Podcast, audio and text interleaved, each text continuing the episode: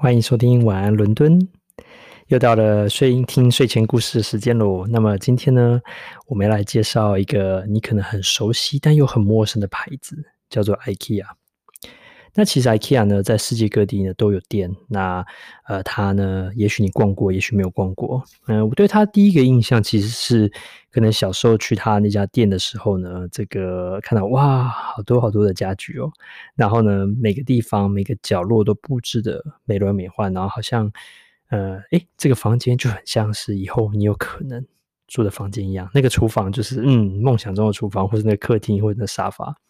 而且呢，东西也不会太贵。它呢，除了家具啊啊这些桌椅之外呢，它也卖一些小东西啊，蜡烛啊啊，它也卖一些这个植物啊，什么都有，就是一些居家内可能可以使用到的东西。除此之外，它很有名的就是它的肉丸。那它的肉餐厅哦，就是也不贵，然后呢也蛮好吃的，里面卖一些这个瑞典的食物，我觉得嗯总是很有特色。以前哦，这个很多新闻跑出来，我觉得很好玩，就是说因为这个呃，那在在台在台北好像叫宜家宜居吧，哈、哦，这个 IKEA 他翻译他就说很多人会跑去那边啊、哦、睡午觉啦，或者是说啊、哦、放小朋友在那边玩啊，就知道说这是一个蛮呃亲和力很棒的一家店。然后呢，诶也适合全家一起去那边哦，这个消磨一个美好的下午，炎热的下午的时间。那么今天其实就回到他这个嗯，他的创办人身上。首先呢，呃，第一个是，诶，这个人是谁呢？那么我我试着发一下他的这个瑞典人的这个名字啊、叫做 Eva Karlborth。那这个人呢是一个瑞典人，然后他其实呢从小呢就嗯。可以看得出很有商业的这个呃潜能哈，他嗯生在一个蛮普通的一个家庭哈，然后嗯呃这个他是生在一个农场里面，然后呢他呃从五岁的时候就开始做生意，想说五岁的时候做什么生意呢？五岁基本上他就开始当起卖火柴的小男孩，然后呢他就开始哦。怎么把这个火柴哦，就是反正不知道从哪里哪里弄一些火柴，哦，五岁可能从家里资助一些火柴给他，他呢就开始一盒一盒哦拿到街坊邻居去卖。然后等到呢，他七岁呢，开始会骑这个小型的脚踏车之后，哈，他呢就说：“诶，那我不只可以就是走路的地方可以到，哦，那时候可能还是这个幼儿园嘛。他呢就开始骑着这个自行车哦，跑到比较远的地方去买，扩大他的生意哦。然后他就觉得，诶，这个不错，这个钱还蛮好赚，赚一些小零用钱。”接下来呢，等到他呢慢慢慢慢长得越来越大，他呢就去瑞典的首都 Stockholm，好，从他的乡下到这个斯德哥尔摩，然后买进就是那种大包装的这个火柴，买进来之后呢，然后呢再回到他的这个邻近的村庄，然后呢拆开来一包一包小盒的卖，这样子呢不但还可以降价，而且还是可以获利。所以呢，他就从这火柴开始起家。好，他基本上是做火柴起家的，很难想象哦。他就后来开始卖鱼，开始卖这个圣诞树的这个装饰，啊。然后他也开始卖种子，然后还有卖铅这个笔呀，哦，这个铅笔啊这样子。然后后来，哎，真的是他这个等于从小这个从很年纪的幼年到这个青年啊，都是在尝试各种不同的生意，也做得相当不错。后来他十七岁的时候啊，他就决定，嗯，那这个他应该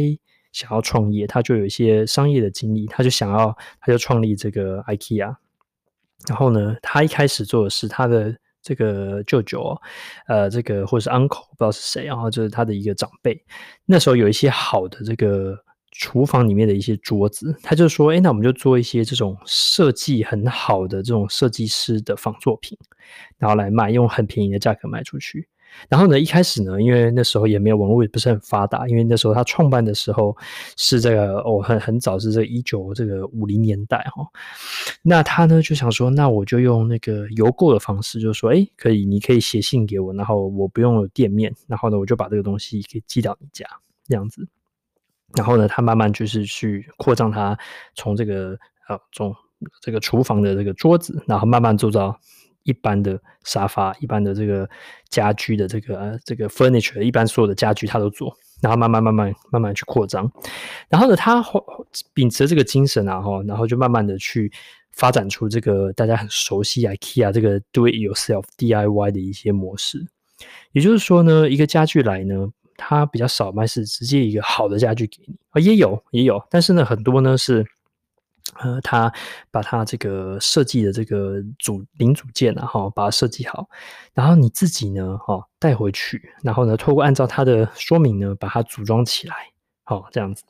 那其实这个 IKEA 的东西呢，大家可能都自己有甚至有组装过一张，也许是一张简单的书桌，里面有抽屉，或者说它可能是一个椅子，然后把这样上下接在一起。总之呢，诶，少不了是有一点点组装的成分。那这样一个组装的这个就呃可以省下呢这个 IKEA 本身它自己组装的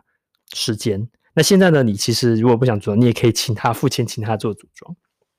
那就可以符合 IKEA 的一些精神，就是说，哎，这个东西其实应该是大部分的家具，生活上的东西应该是简单的，应该是不贵的，应该是高品质的。这样子，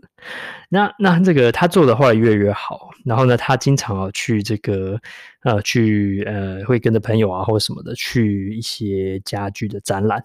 那他一开始呢，当然没办法参展，因为是这个小小小商小商贩嘛，他呢就去参观这些这个嗯这个展览，然后呢参观了这些之后，认真做笔记，然后呢寄回来之后呢，就回回去自己公司呢，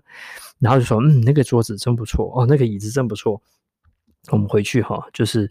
把这个 idea 弄回来，然后呢，将它呢，呃，用比较便宜又简单又快速的方法做出来，然后呢，呃，价格这个价格当然要低很多，然后呢，品质不能差太多，我们做出类似的卖给消费者。然后呢，后来他慢慢慢慢，诶，他就发展出这套模式，我们刚才讲 DIY 的模式，做得很好了之后呢，结果发现，诶，他这个东西卖得比原他模仿那个东西还好。哦，然后呢，他就决定说，诶，这个东西可以把它量化，然后呢，就可以，因为呢，这东西如果好了，然后呢，就可以把就是一套这边起来了，可以卖到全世界各地。所以呢，除了哦，这在当地呢慢慢做，他也开始慢慢在全世界各地方展店。那么其实这样有一点点感觉，好像是一开始有点就是 copycat 抄袭就起家的。当然，他在抄袭的时候呢，也是呢去把它优化、改良化。然后呢，希望把它也成本也变得更低。那其实这个讲到这边，让我想到一个很类似的一个故事哦。以后可能有机会可以讲是 Zara 的故事。那在前几年我看到 Zara 故事的时候呢，这个因为它是一个这个很便宜的这个比较相对平价的这个流行服饰哦，它也是这样的概念。它没有像一般的衣服品牌一样有所谓的首席首席设计师，它呢而是到处去看。各个不同的流行这种 high 这种 high and luxury 的这种 fashion，它的 show，，然后呢回去呢做出很类似，但是价格很便宜很多很多的，让一般的消费者也可以用低价享受这个好看，然后呢品质不差的衣服。那我想 IKEA 其实也是一个类似的这样的道理。然后，但是同业呢啊，因为它的生意越来越好，然后呢店越开越多。一开始在瑞典，后来慢慢往全世界各地开。那同业很多呢，就看不惯他这样的作为哦，然后就开始禁止呢他来参看展。那他后来说：“那我参展总可以吧？”他们就说：“不行，我连参展你付钱我都不让你进来。”那他这样就造成他很多困扰。想说：“诶，那我这样很多 idea 从哪里来呢？”于是呢，就有一个译文哦，就是一个传说了哈。但我觉得应该是真的，就是说他呢就跟他的好友哈，就是好友呢也是在家具业，然后可能跟他哦还不错，他就决定呢，哈去这个。坐上他好友的车子的那个后车厢，就是那个行李箱，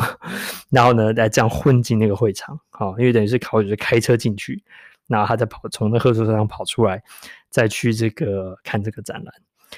我不得不说，这个就是有一些这种就是很传奇的这种人物，都有一些做一些传奇的事情哦。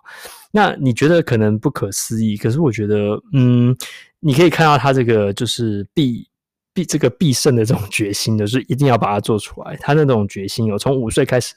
卖这个 火柴，到这个到这个这个壮年的时候，然后这个青年创业的时候，依然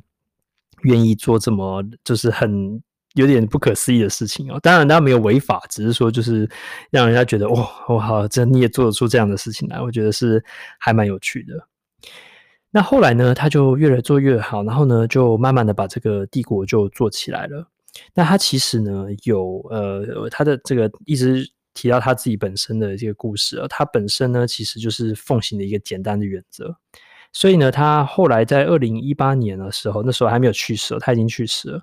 他呢，这个嗯，估计他的财富已经达到五百八十亿美元哦，他可能这个富比士排行榜应该是这个蛮名列前茅，但他依然过得相对是相对简单节俭日子。他出国呢，都只坐经济舱。然后呢，他开一台一直到很晚，然后他的晚年哦，都一直开一台一九九三年的 Volvo 车，对，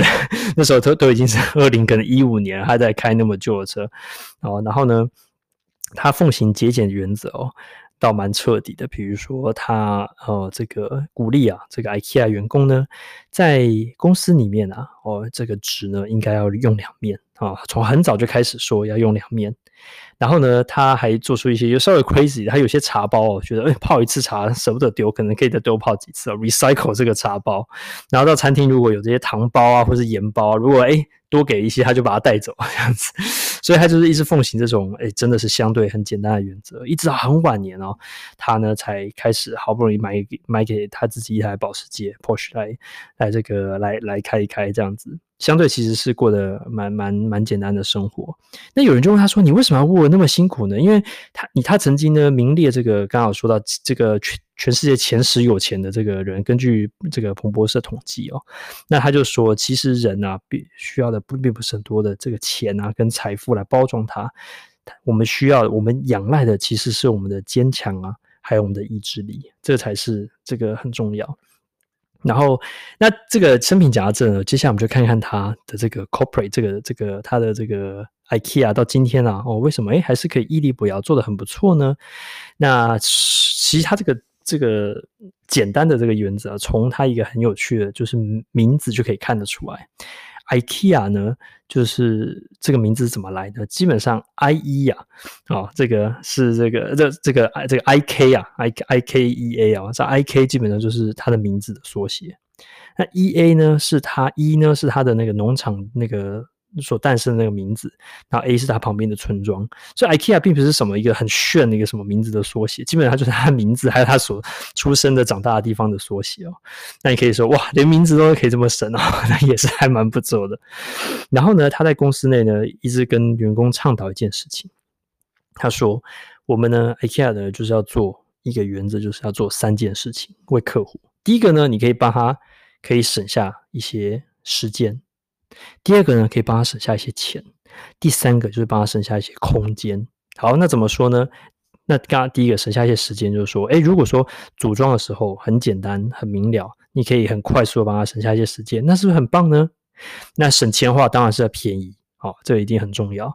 那这个刚刚不是有说他这个奉行这个节俭原则吗？这也导致 IKEA 在即使在全球不断在拓展的时候，他在二零一一年开始啊，到到今到今年这个这个这十年之间，平均的售价不增反减，每年还是在两到三 percent 的这个这个这个幅度啊，在慢慢的降低它的售价，不断的呢哦，确保它的竞争优势。那最后一个呢是时间。哦，就是可以省下，呃，对不起，可以省下空间哦。就是说，那就可以，比如说很多东西可以折叠啊，很多东西呢可以，哎，不需要那么多空间，那就不用那么多空间。那其实这东西一直深深烙印在我的脑海里面，因为，呃，这东西哦，时间、钱还有这个空间呢，其实可以套用在生活上。比如说，哎，很多时候有什么事情，你做这件事情呢，未来。哦，可不可以帮你省下更多的钱、时间跟空间？同样的，可以套用在工作上面啊。如果说你在一个哦，这个是有业务压力的，或者是说有这个业绩压力啊，或者想要需要更多这个获利的单位，那当然要多更多的钱，对不对？更少时间产出更多的钱。那像如果有些人呢，你可能是学生，或者说你可能是呃这个非盈利事业，那你也可以把时间省下来，然后呢，把这个把空间做出来，让大家享受。更好的一个环境，那我觉得哎，真的是很不错。那这个这个奉行这三个原则哦，那其实看到这个故事之后，呃，我就觉得嗯，这可以是值得我参考的。我是什么时候看到这个故事呢？其实这是在这个他的副文上哦，看到这个故事是经济学学人看到他这个这样的故事，然后就把嗯把这个三个记起来。那最后要分享一个呢，就是这个嗯，我自己啊亲身的 IKEA 的故事哦。因为以前都觉总觉得这个 IKEA 好像品质哦并不是特别的好，但是呢，我后来在大概十年前左右的时候，那时候搬到一个新家，然后呢，哎，这个这个跟 Victor 爸，然后呢一起呢，哦，我们要来这个装装扮我们这个家里，其实找了很多家具哦，不见得都很适合，因为。没有那么多的选择，因为比如假设你去一家很棒的木材家具店，可是呢，如果它这个木材是很好，没办法组装的，它其实客制化程度呢就没有办法那么的高。后来我们找了很久呢，还是决定找了 IKEA。那当然，这个 IKEA 这个品质不会像那种高档的木质家具店的这个品质这么的好，可是我们还是觉得，嗯，这个还是最适合，因为它最有弹性，说，哎，我可以哦，有最最多的选择，可以选择说，哎，我要这个最瘦最扁的这种。柜子啊，还是我要最高的什么这样的柜子？所以我们两个呢就把它扛回来，然后呢，接下来我们两个就在客厅哦，把这个我们要做的这个柜子哦，把它放在地上，然后呢一一把它建起来。很棒的一点是说，在建起来的时候是啊，这个呃我呃这 Victor 跟 Victor 爸一起啊两个合作。然后把它建起来。那当然建起来的时候呢，因为是组装的嘛，并并不是百分之百的完美哦，所以有一点点不完美。可是我觉得很棒的一个过程呢，是享受呢跟跟我父亲啊一起去把这个东西建起来的。这是一个很难得的经验哦，因为我们只能花两三个小时，第一个要一起研究，然后一起这个父子连心去合作。然后把这东西做好，我觉得这也是一个很棒的一个亲子的，然后或是一个家家人的共同的时间哦。我以前从来都不觉得这是一个很特别的事情，直到呢这东西他有建议说，诶，这柜子要两个人一起组装哦，因为很高很大，需要大家帮忙哦。他发现啊，原来这个还有一个功能啊，是社交功能，好，就是说还可以跟大家一起哦，就是来做这个。这有点像桌游的话，就是很难一个人玩。那 IKEA 呢，很多东西没办法一个人组装。有一次呢，这个小助手啊，也是他这个那时候也是搬家，然后就需要一张这个化妆化妆桌、化妆椅。然后呢，那时候我还这个还还还不是那么熟呢，我就帮他组装一个椅子。那他也很喜欢，就觉得诶，这其实呢还有很多的一些隐藏性的这个人性的功能在里面哦。那也许就是为什么我觉得 IKEA 它可以成功的一个秘密啊，就是第四个要人性啊，除了省空间、省时间啊，还有省省。钱之外呢，就是还有一个，它其实是有一些人性在里面的。